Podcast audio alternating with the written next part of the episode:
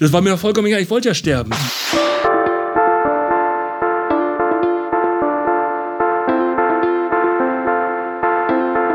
Hallo und herzlich willkommen zu Die Macht der Worte, der Podcast.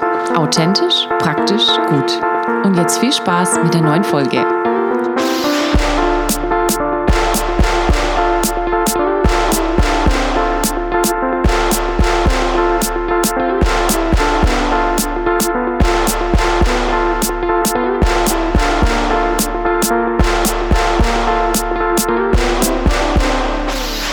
Herzlich willkommen zur Episode 62 von Die Macht der Worte. Schön, dass du eingeschaltet hast. Heute sprechen wir bei Dein Wort unter anderem über die Geschichte des verlorenen Sohnes. Michael und Steve sprechen wieder mal, ich weiß gar nicht wie oft schon, über ihr Lieblingsthema und zwar Lobpreis. Bei Revolution sprechen wir weiter über Medien in der Beziehung und wie schlecht sie sind und was eigentlich eine bessere Lösung wäre, als die ganze Zeit auf dem Sofa zusammen, aber doch getrennt, nur in sein Handy zu starren. Und die letzte Woche mit Frank Breido. Bitte erinnert euch dran, falls ihr alles, das ganze Interview hören wollt, kommt am Sonntag nach dieser Episode aus der Sichtung mit den Worten von Frank Breido komplett.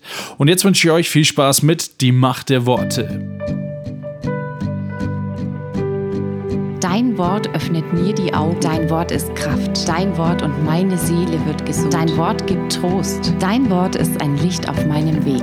Wir haben letztes Jahr, äh, letztes Mal, Vielleicht ist es letztes Jahr gewesen. Vielleicht ja, war es letztes, letztes Jahr. Jahr. Nee, das wahrscheinlich. ich wollte auch schon sagen über Hanni und Nanni, aber es, die heißen ja Hannes und Jambres. Janis und. Äh, ja. Das, nicht Hanni und Nanni.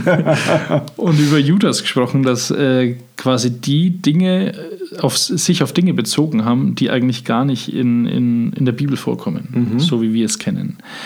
Und du hast jetzt gesagt, man sollte auch vielleicht ein bisschen den kulturellen Hintergrund verstehen.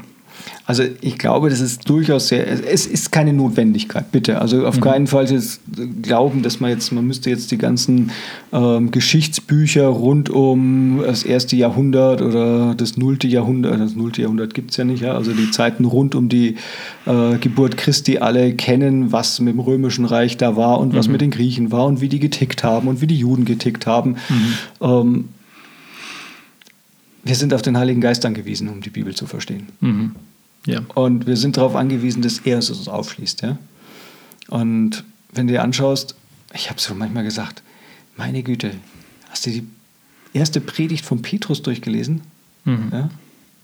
Ich habe mir gedacht, boah, so eine lahme Predigt. Ja? Da war gar kein Drei-Punkte-System dabei. Da war überhaupt kein Schema drin, keine besonderer Tiefgang oder sonst was. Und wie viele haben sich bekehrt? 3000 Leute. Also das hat mir so deutlich gemacht, das kommt nicht darauf an. Ja? Ja. Das kommt nicht darauf an. Also das halte ich nochmal für einen ganz wichtigen Punkt, jetzt wenn wir überhaupt über die Bibel reden, zu sagen, wir sind so auf den Geist Gottes angewiesen, ähm, dass er uns aufschließt und uns tatsächlich auch dem Ganzen näher bringt. Ja? ja. Trotzdem glaube ich natürlich aber gleichzeitig auch, dass es genauso auch Geist Gottes ist, der uns, wenn wir die kulturellen Hintergründe auch ein bisschen verstehen oder kennenlernen, uns noch mehr aufschließen kann. Da habe ich ein gutes Beispiel. Also das wurde mir in der Bibelschule beigebracht. Ich habe es nie hinterfragt, aber ich erzähle es jetzt einfach mal und wer es weiß, oder vielleicht weißt es du ja. Und zwar war, äh, ist es bei Juden so, wenn die gut gegessen haben, zerknüllen die ihre Serviette. Wenn sie schlecht gegessen haben, falten sie sie zusammen. Und ich habe, ich weiß es gar nicht, ich habe es gar nicht nachgeschaut, aber als äh, quasi das Grab leer war, lag, ich glaube, das steht gar nicht so in der Bibel. Wahrscheinlich erzähle ich vollen Quatsch, aber dieses Laken war anscheinend zusammengelegt. Was dann heißt, quasi dieser Tod äh, hat nicht geschmeckt. So in der Art. Das ist ja cool. Oder Habe noch nie gehört. Ja, äh, wurde mir so erzählt. Ich weiß auch nicht, ob sie äh, mir da einen Mist erzählt haben oder nicht. Aber wir werden es ja. bis zum nächsten Mal äh, nach. Schauen wir nochmal nach. Ja, Ja. werde ich schauen. Genau. Also sowas zum Beispiel zum Kulturellen, das quasi. Das Ja, oder was wir das letzte Mal angesprochen hatten, was ich total, äh, wo, wo mir nochmal diese ganze, ich nenne es jetzt mal auch die Sprengkraft und diese Dynamik deutlich wurde, wo ich ja jetzt erzählt habe von diesem Pharisäer oder dem, dem strenggläubigen Juden, der da betete, ich danke dir, dass ich kein Heide bin, dass ich kein Sklave bin, und dass ich keine Frau bin. Und Paulus genau dieses Ding aufgreift im Galaterbrief und sagt uns, jetzt sind da weder Jude noch Heide, weder Freier noch Sklave, weder Mann noch Frau, sondern alle sind eins in Christus. Was für mich so, so einfach nochmal eine ganz andere Blick einfach auch auf das eröffnet, was eigentlich Jesus für uns getan hat. Was Jesus tatsächlich auch erreicht hat. Und mein, mein Steckenpferd, das wissen manche schon, ist einfach sich immer wieder auch zum Beispiel mit Lukas 15 auseinanderzusetzen. Und wenn jetzt der ein oder andere aus meinem engeren Familienkreis das vielleicht mal irgendwann hört, dann werden sie sagen, jetzt kommt er doch wieder zu seinem Lukas 15. Ja, das schaffe ich. Ja? Ja. Wenn du dir nur dieses Gleichnis mal anschaust, was da alles an kulturellen Hintergründen drin verarbeitet ist, beispielsweise, ähm, den findest du aber sogar im Alten Testament. Ja? Also du musst jetzt erstmal erklären, was Lukas 15 ist. Okay, Entschuldigung. Ich, ich danke, weiß ja, danke, was da drin danke, steht. Ja, ich bin so vertraut. Sorry, das ist, ich, ich, ich, ich denke immer Lukas 15. Ähm, es geht um dieses Gleichnis. Es ist ein Gleichnis tatsächlich, was so dreifaltig ausgestaltet ist. Das Gleichnis von dem verlorenen Schaf, von der verlorenen Münze und dem verlorenen Sohn. Und das kennen jetzt vielleicht viele. Also es geht immer darum, dass eben irgendwie das Verlorene gefunden wird. Ja, also das ist so das Gleichnis. Und erstens, Jesus erzählt es primär, und das wird deutlich, es geht an die Pharisäer. Und was diese Provokation zum Beispiel in diesem Gleichnis, was den verlorenen Sohn betrifft, so kurz zum Hintergrund, der geht einfach zu seinem Vater und sagt, pass auf, ey, ich will jetzt hier mein Erbteil hier haben und ich habe keinen Bock mehr auf dich, ich will jetzt gehen. Sehr flapsig formuliert. Ähm, man muss sich erst einmal klar machen, was heißt es überhaupt, wenn jemand sein, als Sohn sein Erbe von seinem Vater einfordert? Ja, wann kriegst du denn das Erbe von deinem Vater? Typischerweise. Sobald er tot ist eigentlich. Eigentlich erst, wenn er tot ist. Die Aussage, die da drin steckt, ist, ich erkläre dich für tot. Und jetzt muss man sehen, dass im äh, fünften Buch Mose, oh, jetzt Kapitel 19, wird fast wörtlich beschrieben, ich glaube, es ist im fünften Buch Mose, Vers Kapitel 19, ich hätte es nachschauen sollen vorher. Ähm, muss ich gucken. Also ich, ich muss es nochmal nachschauen, das liefere ich das nächste Mal nach, wo es genau ist. Also 19 ist es, glaube ich, nicht. Ähm, Steht drin, wie mit solchen ungehorsamen Söhnen zu verfahren ist. Sie sollen ins Tor gebracht werden, es soll über sie gerichtet werden und dann werden sie gesteinigt. Okay. Und was macht der Vater? Der rennt sogar noch an die Tür und wartet auf ihn. Der, nicht nur, dass er an die Tür rennt und auf ihn wartet, sondern er gibt erst einmal. Ja. Er gibt diesen, dieses Erbteil her. Ja? Also, wenn du das mal in diesen ganzen Kontext siehst, was das eigentlich Besonderes war. Wir lesen das halt so und haben die Geschichte vielleicht schon immer in irgendwelchen Bilderbüchern gesehen. Aber diese tiefe Liebe des Vaters zu seinem Kind, Ja. Der sich wirklich ins Gesicht spucken lässt, genau genommen. Ne? Das ist, finde ich, einfach gigantisch. Und jemand anders hat darüber geschrieben, der mal wirklich als äh, Bibelgelehrter im Nahen Osten 40 Jahre gelebt hat, um einfach die Kultur zu verstehen. Also jetzt relativ aktuell, der ist, glaube ich, 2006, 2008 verstorben, der Kenneth Bailey. Vielleicht hat den mal jemand gehört. Und der hat eben zum Beispiel mal bewusst sowohl jüdische als auch arabische meistens Männer, ja, aber da ging es ja in dem Fall auch drum, befragt, kann es sein, dass sowas bei euch passiert? Und die müssen ihn ziemlich fassungslos angeschaut haben und sagen, das, das gibt es überhaupt nicht. Es kann nicht sein, dass irgendein Sohn sich das je trauen würde, sowas Okay. zu tun. Ja. Und das greift Jesus auf und macht deutlich, wie groß die Liebe des Vaters ist. Nur in diesem kleinen Teil, das ist Lukas 15, dann irgendwo so Verse 12, 13, 14. Ja?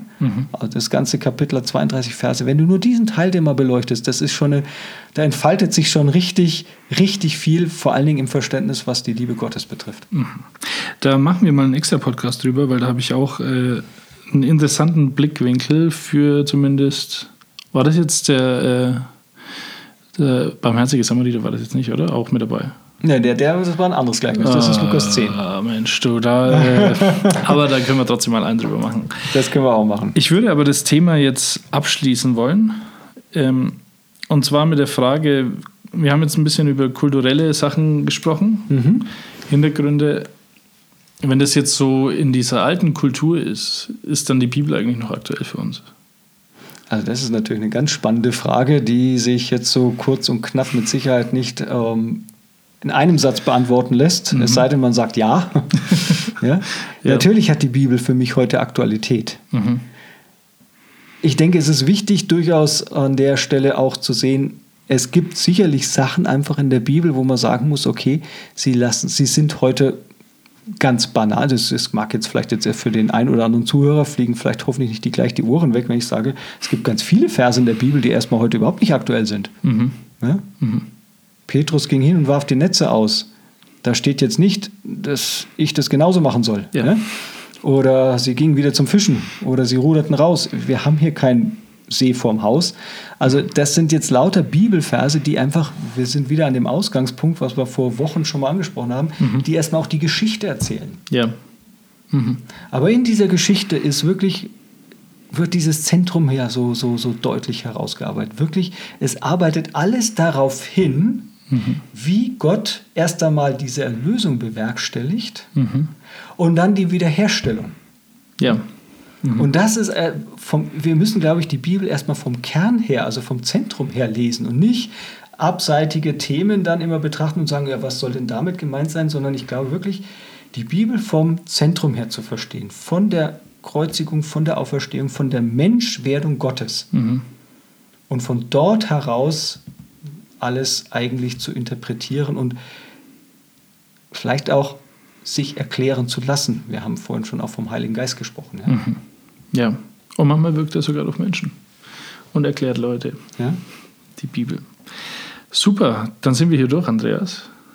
Vielen Dank, dass du mir äh, wieder mal ich habe dir eigentlich assistiert. Ja, dass ich dir assistieren durfte. Dass du mir viele, viele Möglichkeiten gegeben hast und viele Anregungen, selber weiter zu forschen und nachzufragen. Es sind so viele Fragen aufgetaucht, wo ich denke, Mensch, muss ich unbedingt drüber nachdenken. ist es wert, weiterzugehen? Okay. Super. Und dem Hörer wünschen wir noch äh, ja, eine schöne Woche, einen schönen Tag. Die Macht der Worte. Michael und Steve und ihre fünf Minuten. Michi, unser Steckenpferd ist ja eigentlich meistens über Lobpreis zu sprechen. Das ist richtig, ja. Weil wir beide sind ja musikalisch, also höchst begabt. Das ist richtig, ja. Du als ehemaliger Lobpreisleiter und mhm. Coach. Ja. Und ich auch. als einer, der singen kann. Genau. Jetzt habe ich da äh, gemerkt, es gibt so ein Lied, du hast es gerade schon off Mike sehr schön gesungen. Willst du das nochmal? Dieses Tanzen und Singen. Ja, willst du das nochmal kurz vorsingen? Das ist, also ich, durch, dadurch, dass ich lächeln, grinsen muss, liebe Hörer, kommt jetzt meine Stimmvirtuosität nicht ganz zur Geltung. Das ist ungefähr so, denn ich tanze, denn du bist gut und ich singe, denn du bist gut und ich tanze, denn du bist gut. Das ist, also das hört nie auf. Ja, das ist stundenlang singen wir das im Gottesdienst. Immer irgendwie singe, tanze, aber ich, ich dachte irgendwie, es gibt noch eine Strophe. Ich die ganze vergessen. Welt äh, Die ganze Welt soll hören oder sehen oder was, wie ich tanze. Das Lied heißt, wer es nicht erkannt erkannt hat, äh, du bist gut. ja, fast jedes Lied heißt Du bist gut. Auf jeden Fall ist mir aufgefallen, ja. es tanzt gar keiner. Egal in welcher Gemeinde ich bis jetzt war, mhm. außer die großen fünf in Deutschland. Äh, da tanzt keiner. Bei uns tanzt da keiner, wenn wir singen. Äh, ich tanze, du bist gut. Was ist denn da los? Ich glaube, da, täuschen, da täuschen alle immer so Kreuzwehschmerzen vor. Oh, tanze. Oh. Es fehlt einfach die Freiheit, Steve. Oh, die jetzt wird aber ernst. Ja. Krass. Aber warum? Vor wem müssen wir uns denn verstecken in der Gemeinde, wo wir Familie sind und mal Konflikte lösen könnten? Ich, ja, ich überlege mir es auch, aber ich tanze ja auch in der Familie selten. Muss ich sagen. Okay, also ich habe so einen Trick und zwar, ähm, wenn man so leicht den Fuß immer abrollt, mhm. dann schaut es leicht so aus, als ja. geben wir rauf und runter. Mhm. Und wenn man dann halt so eine Statur hat wie ich, dann mhm. schaut es auf jeden Fall aus, als hüpft man. Wie will der Tanz? Ja, weil da bei mir, da bewegt sich dann halt alles, was los ist. da ist die ganze Reihe. Das ist ja, weil diese Stühle in den Reihen, die müssen ja immer zusammen, aus feuerschutztechnischen Gründen übrigens nebenbei bemerkt, oh, okay, ja, ja, müssen die immer zusammenhängen. Und wenn ein einziger in der Reihe so tanzt wie du, wild, Füße wenig auf und ab, fällt ja die ganze Reihe um. Ja, das stimmt. Aber da gibt es ja noch andere Bewegungen in der Gemeinde, Michi. Da kennst doch du dich auch ein wenig aus. Ja, es gibt halt, also was mir persönlich äh, sehr gut sehr liegt, ist halt einfach der Flaggentanz. Und Flaggen- und Tuchtanz. Ja. Das, also das muss man, als Franke kann man das kaum aussprechen. Tuchtanz. Tuchtanz. Ja, warum gefällt dir der so? Ja, ne, ja, das ist ja so. Das Problem dabei ist, dass ich noch nie einen Mann gesehen habe dabei. Mhm. Also ich, ich, wär, ich denke, ich könnte das schon sehr gut natürlich. Ja. Aber ich wäre der erste Mann Ja. in Deutschland, der einen Tuchtanz macht, weil das immer Frauen machen. Deshalb bin ich ein bisschen zurückhaltend. Ah, okay. Meinst du, Michi, in anderen Religionen heißt der Tuchtanz dann Kopftuchtanz? Denke, aber man weiß nur nicht, was zuerst war. Nein. Und dann gibt es äh, äh, Flaggentanz auch noch. Also, aber es wird noch in ein paar Gemeinden gemacht, ne? so israelisch geprägte. machen Ja, kann sein, ja. ja. Aber kürzlich war bei uns jemand, die hat Tuchtanz gemacht. Ja. Und also ich konnte mich halt dann nicht mehr auf den Lobpreis konzentrieren, weil die immer mit ihren Tüchern vor meiner Nase, also gefühlt vor meiner Nase rumgewedelt hat. er So. Und deshalb bin ich ja dafür, wir brauchen einfach hinten einen extra Raum neben dem Zuhörraum für Krabbelkinder zum Tuchtanz. Tuchtanzraum. Die, Ja, weil das, das verwirrt ja dann.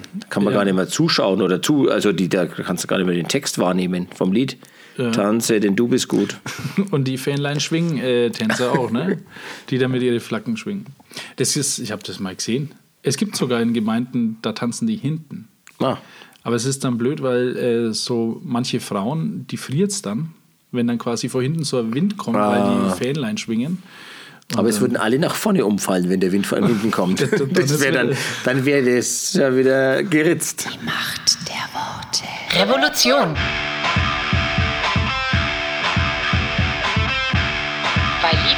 Das Herz verdreht. So, Elite, du bist ja eine treue Leserin. Gerade im Moment bef- bewegst du dich in deiner Bibel unter Kolosser. Ja.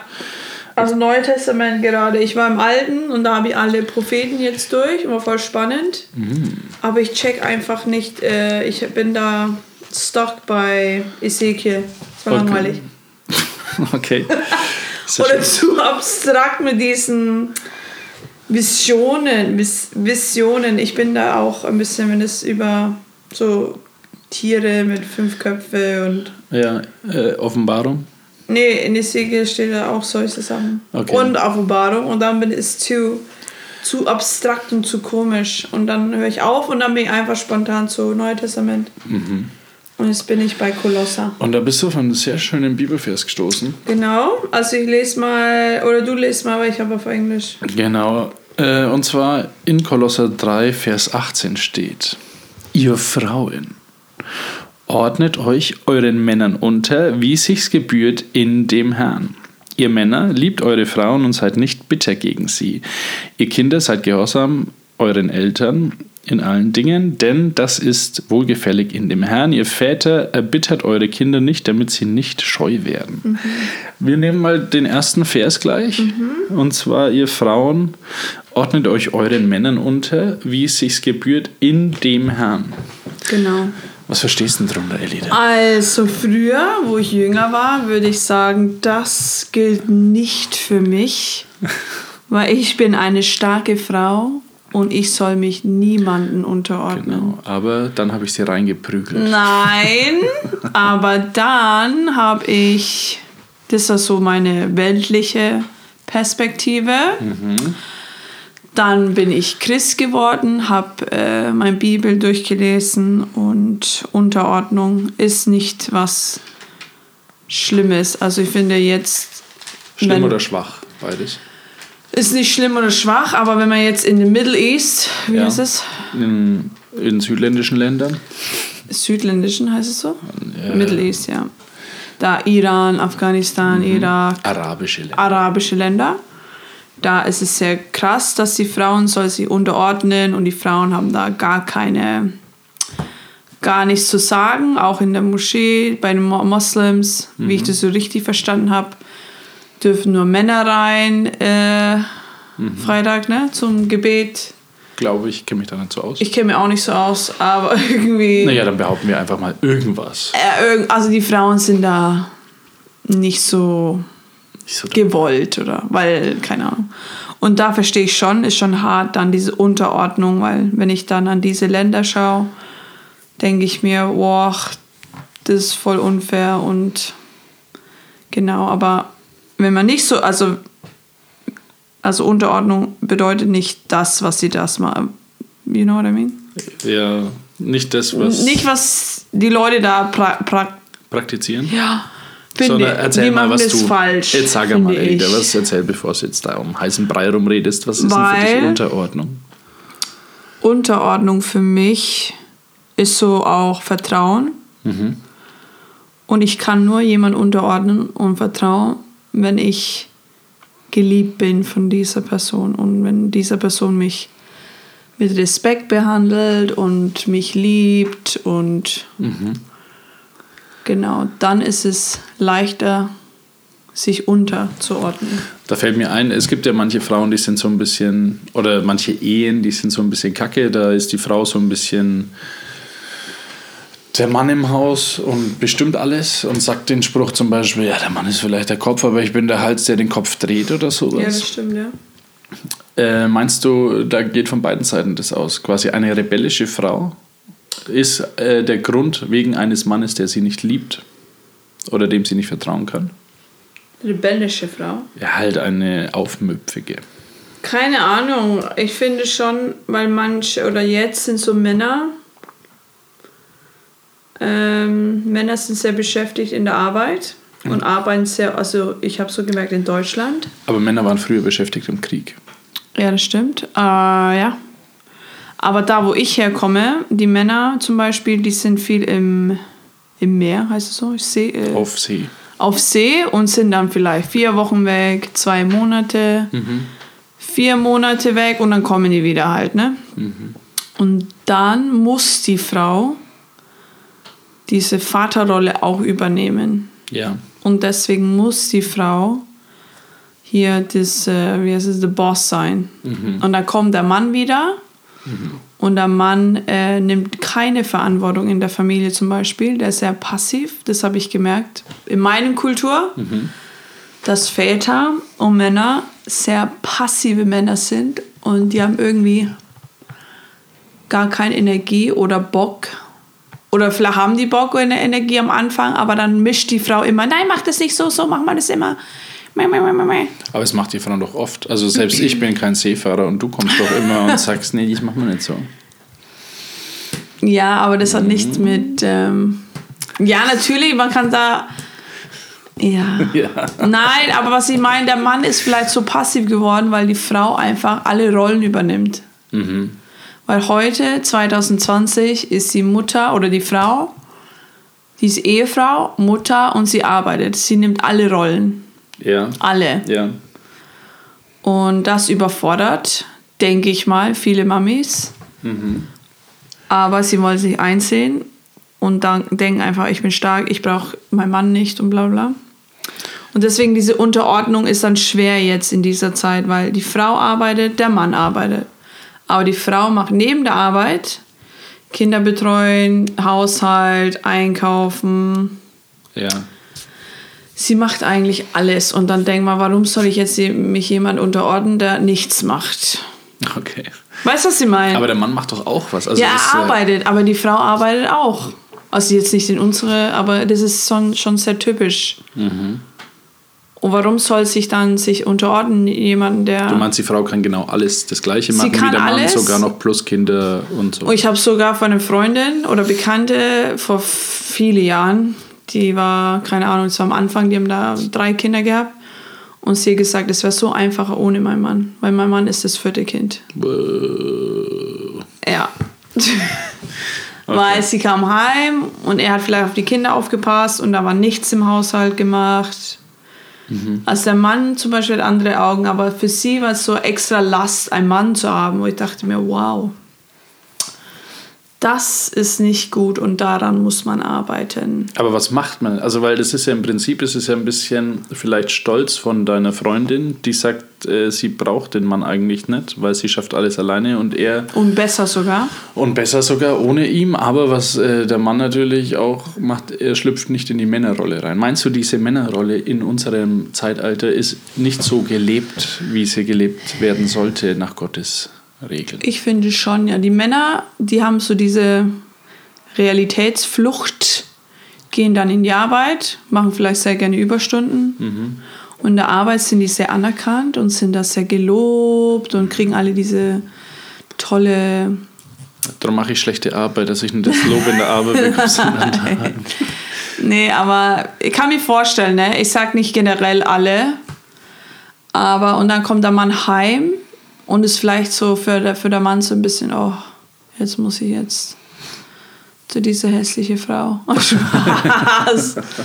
nee, aber ich kann mir gut vorstellen, man fühlt sich nicht wohl dann daheim, wenn man. Ja, und das mit Unterordnung halt ist schwer für Frauen, aber ich, die Bibel sagt es halt und ich finde es, ja, die Bibel ist Gottes Wort und deswegen soll man das wahrnehmen. Meinst du, Frauen haben generell ein Problem, wenn ich jetzt so zurückschaue, das ist jetzt alle über einen Kamm geschert, aber Eva hat ja die Frucht als erstes genommen. Und meinst du, die hat quasi schon Und dann sagen Problem die Frauen, gehabt? ja, aber der Mann, der war nebenbei, hat nur zugeschaut, Ja, nichts ja. gemacht, passiv. Das ist jetzt aber egal, aber äh, die Frau hat sich ja trotzdem nicht, auch nicht Gott untergeordnet. Mhm, Meinst du, dass vielleicht Frauen schon so ein bisschen rebellisch erschaffen worden sind? Nee. Finde ich nicht. Ich finde Mann und Frau ist gleich. Also, wir sind, ich meine nicht klar, aber ich meine, wir sind beide rebellisch. Also Ja. in unsere äh. Fleisch, Ego, wir beide, Mann und Frau gleich, finde ich, die Frau ist rebellischer. Finde ich nicht. Aber manchmal kommt es mir schon so vor, vor Mm. dass Frauen irgendwie mehr Drive haben als Männer. Und zum Beispiel, wenn ich hier, wenn hier die Mikrofone nicht Vorsicht, laufen, gell? Diese hören vielen Frauen.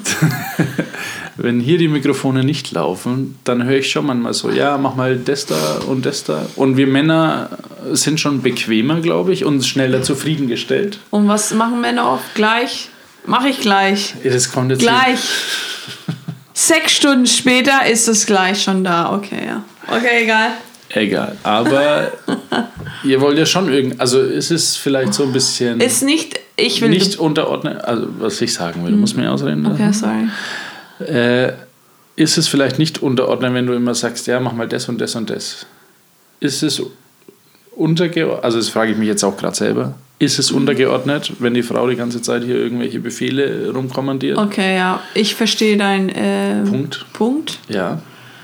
Und vielleicht ist es dann, die Frau sagt es dann falsch.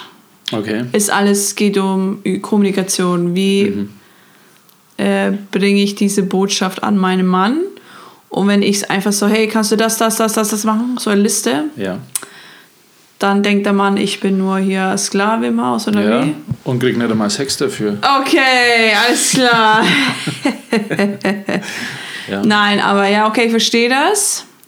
Das Ding ist, die Frau, wir haben eine Liste in unserem Kopf, okay, nicht alle, aber ich. Und es muss jetzt sofort alles gemacht werden.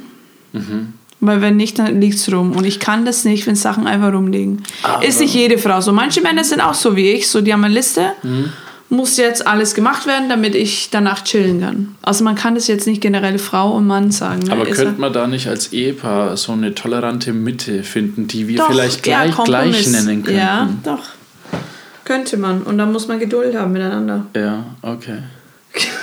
Das ist ja Aber was hat das mit Unterordnen zu tun, ne? Ja. Wives, submit yourselves to your husband as it is fitting in the Lord.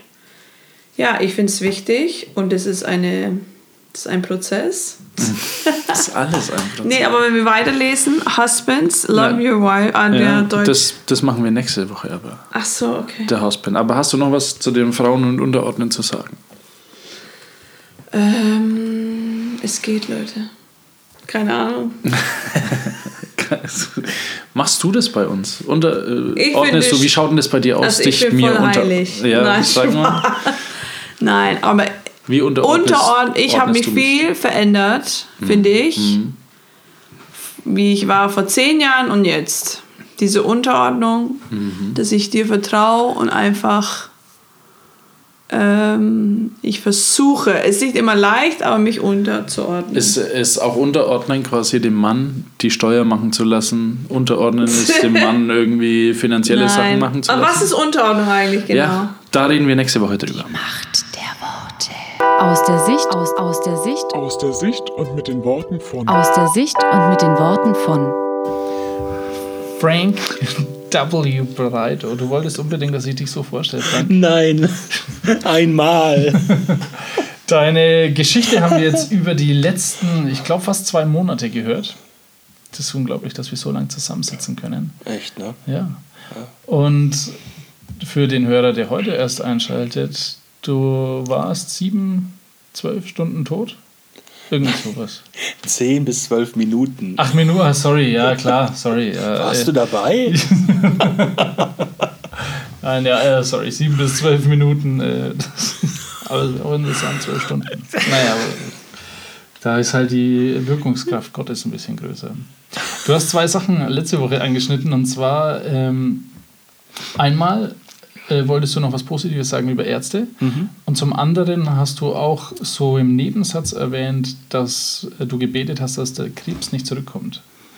Mit was willst du denn anfangen? Äh, nein, gebetet, dass der Krebs nicht zurückkommt, habe ich nicht. Oh, du warst im Wort, glaube ich. Äh, ich, hab, ich wusste, dass der Krebs zurückkommt. Denn die Bibel sagt, Satan flieht von dir, wenn Ja. du gemäß der Bibel betest, aber er kommt zurück. Und ich wusste, hat er oft erlebt, dass Menschen gesund geworden sind und nach, nach einer Zeit kam die Krankheit wieder und sind oftmals gestorben. Und das, und das wollte ich nicht. Ja. Denn ich wollte das Wort Gottes dann, ich wusste, dass ich dann nicht mehr auf die wunderbaren Beter mich verlassen kann, sondern ich wirklich mit dem Wort Gottes selber reagieren muss oder agieren muss. Ja. Ja. Und das ging dann so weit, ich habe dann äh, die Pfadfinder immer drei oder vier, je nachdem, kamen mit, weil äh, man kann sich das nicht vorstellen, je näher du kommst und mit dem Auto fährst, je langsamer fährst du. Du fängst, die Tränen fangen an zu laufen, das ist alles so, du hast eigentlich ein Trauma. Ja, das ist äh, durch die ganze Situation, nicht durch die Ärzte, also durch die ganze Situation und alles, was du erlebt hast. Ich meine, die Ärzte wussten auch nicht viel, ja, und wussten nicht, dass ich die ganze Zeit alles mitbekam und jedenfalls kam ich wieder zu den Ärzten und äh, sagte, fragte noch der Arzt, äh, was sind denn das für Leute? Ich sagte, das ist mein Begleitschutz, dass ich hier wieder rauskomme. Und dann äh, fand er nicht so toll. Jedenfalls haben sie mein Blut untersucht. Ich Ja. kam bei diesem Professor rein, ein ganz hoher Professor. Ich achte diesen Mann wirklich. Äh, auch wenn er viele Dinge nicht verstanden hat, aber aufgrund seiner Reaktion, was ich jetzt gleich erzähle, hat er trotzdem meine Achtung. Äh, es ist so, die Menschen äh, kennen keine Christen, die da kommen und beten. Ja. Dieser Professor ist der 34 Jahre ist er dabei. Er hat noch nie einen Christen gesehen, der betet. Ja. Die Moslems, ja, ja, die sind dabei. Die sind selbst im OP-Saal dabei, ja. Aber das, ihre Mutter war die erste. Er sagt, wenn ich das öfters sehen würde. Ja. Ja. Jedenfalls hat er die Blutergebnisse, das geht ziemlich zügig. Er führt mich rein, legt die Blutergebnisse hin und in mir schrie alles auf. Ich konnte die Blutergebnisse lesen und sie sagten eindeutig Krebs. Okay. Und er sagte, ja, der Krebs ist wieder da. Wir machen Chemo. Und wir machen das. Und er fing an zu erzählen, was alle machen. Aber was tust du jetzt? Ich habe keine Kraft gespürt. Ich habe nicht irgendwie einen Engel gesehen, der gesagt hat, "Wrong, da ziehen wir durch. Nein, ich fühlte mich absolut hilflos und allein. Und ich fing an, wie so ein kleines Kind zu sagen, so Sonntagsschule mäßig, das Blut Jesu fließt durch meine Adern in meinen Gedanken. Ich kann nicht krank sein. Das Blut Jesu fließt durch meine Ich kann nicht krank sein. Und dieser, dieser Gedanke, ich bleibe auch nicht hier. Ja. Das ist mir vollkommen egal. Ich kann nicht krank sein, weil Titus 1, äh, äh, Nahum 1, Vers 9 sagt, nicht ein zweites Mal darf irgendein Übel in deinen Körper rein. Ja, aber wir, wir praktizieren das nicht, ja? Ja. Wir sprechen ja von meiner Grippe schon, ja? Ist nicht deine Grippe, sondern meine. Ja, ja es gibt so vieles. Jedenfalls äh, hat er dann aufgehört, hat gesagt, sagen Sie doch auch mal was dazu.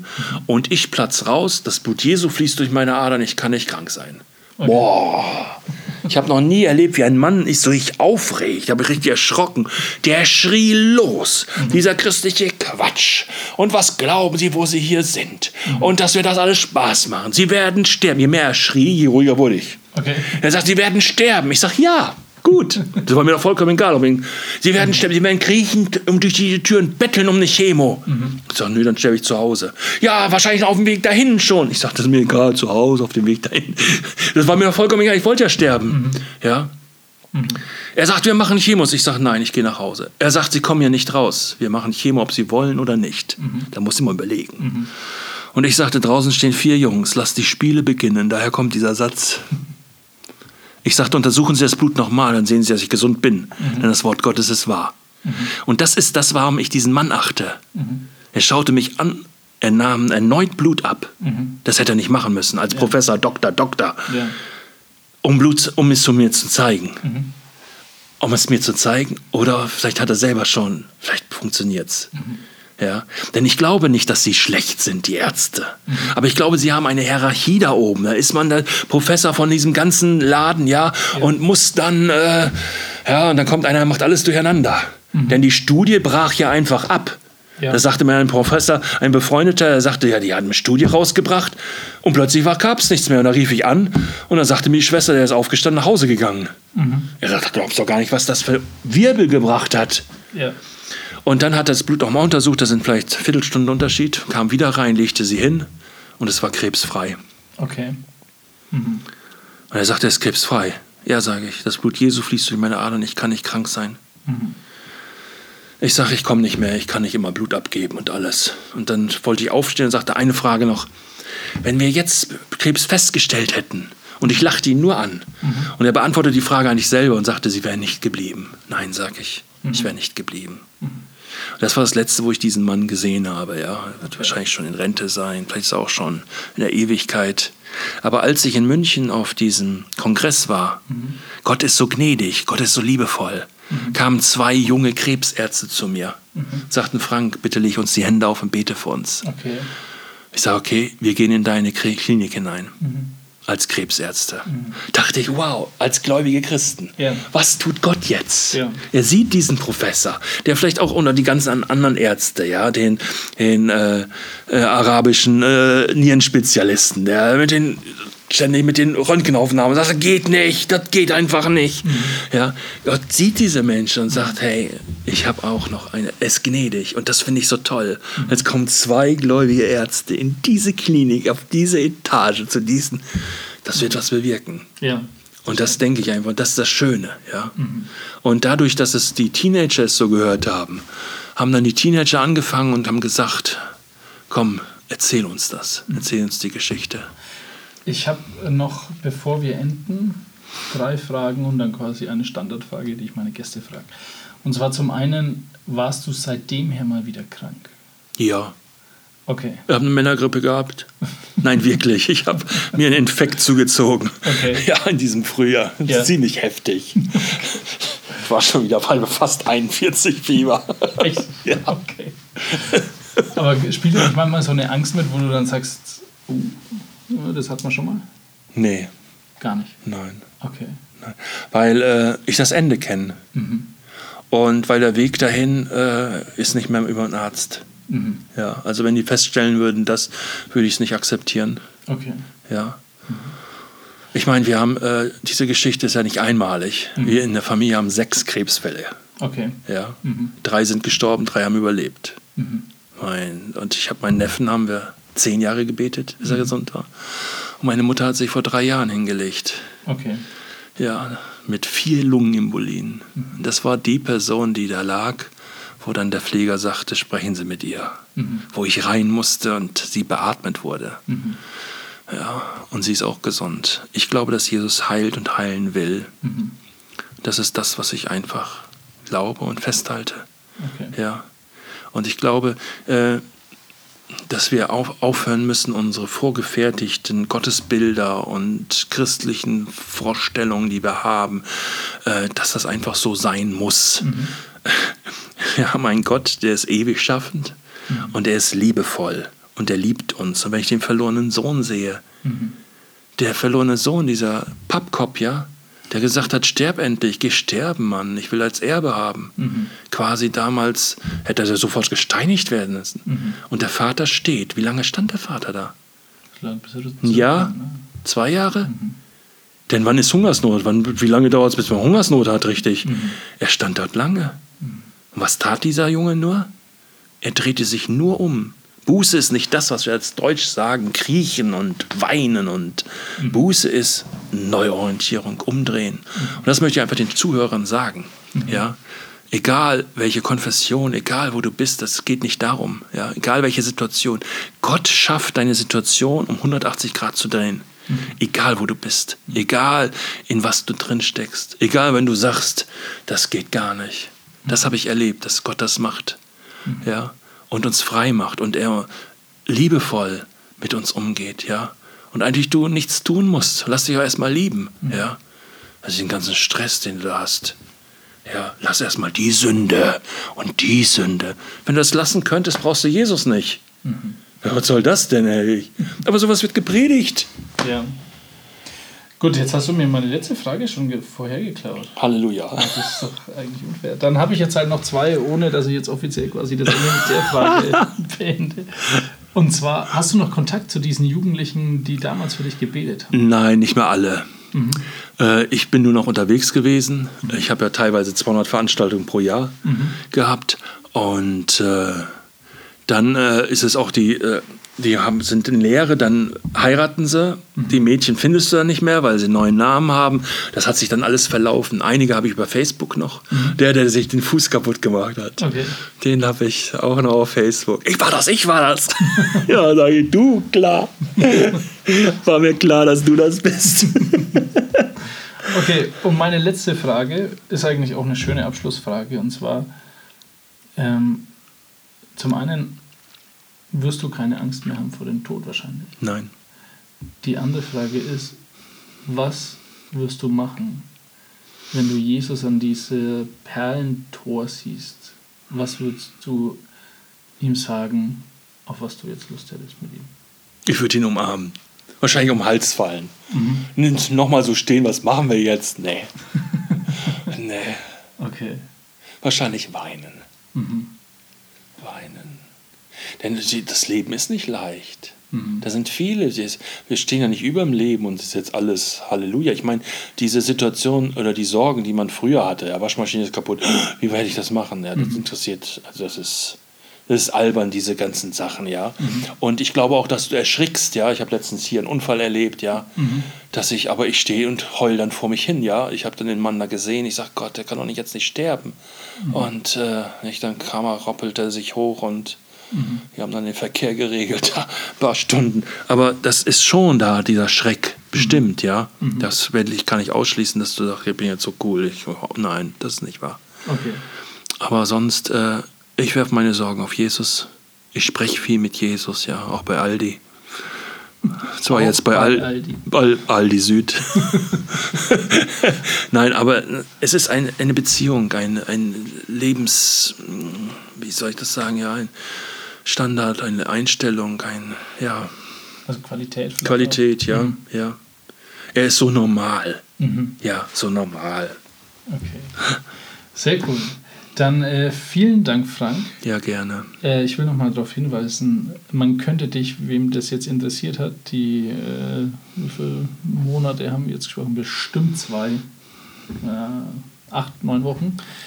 Wenn man dich zu sich einladen will und Ja. sagt, Mensch, acht, neun Wochen, je äh, 15 Minuten lang mir nicht, der Frank kann ruhig ja mal drei Stunden predigen oder erzählen. Ähm, kann man dich finden unter, man kann dir eine E-Mail schreiben unter frankbreido.gmail.com. Ja, oder Facebook ist auch. Ich meine, ich bin nicht oft auf Facebook, aber Aber ein bisschen. unter Frank Breido kann man mich da schon finden. Einmal die Woche gucke ich da vielleicht mal rein. Okay.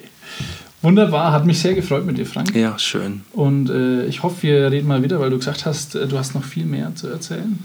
Äh, wir treffen uns mal auf einen Kaffee, dann erzählst du mir das mal und vielleicht lassen wir das Aufnahmegerät mit drauf. Das wollt ihr wohl hören, nicht? Das machen wir dann ab 21. Dann vielen Dank, Frank. Ja, gerne. Die Macht der Worte. Vielen Dank fürs Zuhören. Folge uns auf Instagram, Spotify, YouTube und Facebook.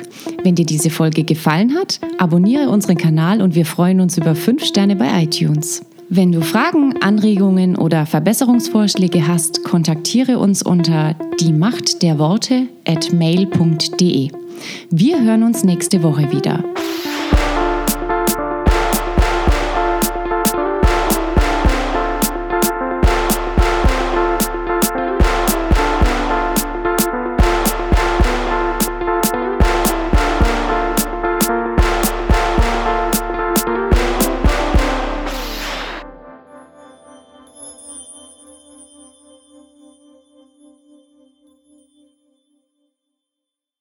And by the time I was 16 or 17, I was basically an alcoholic.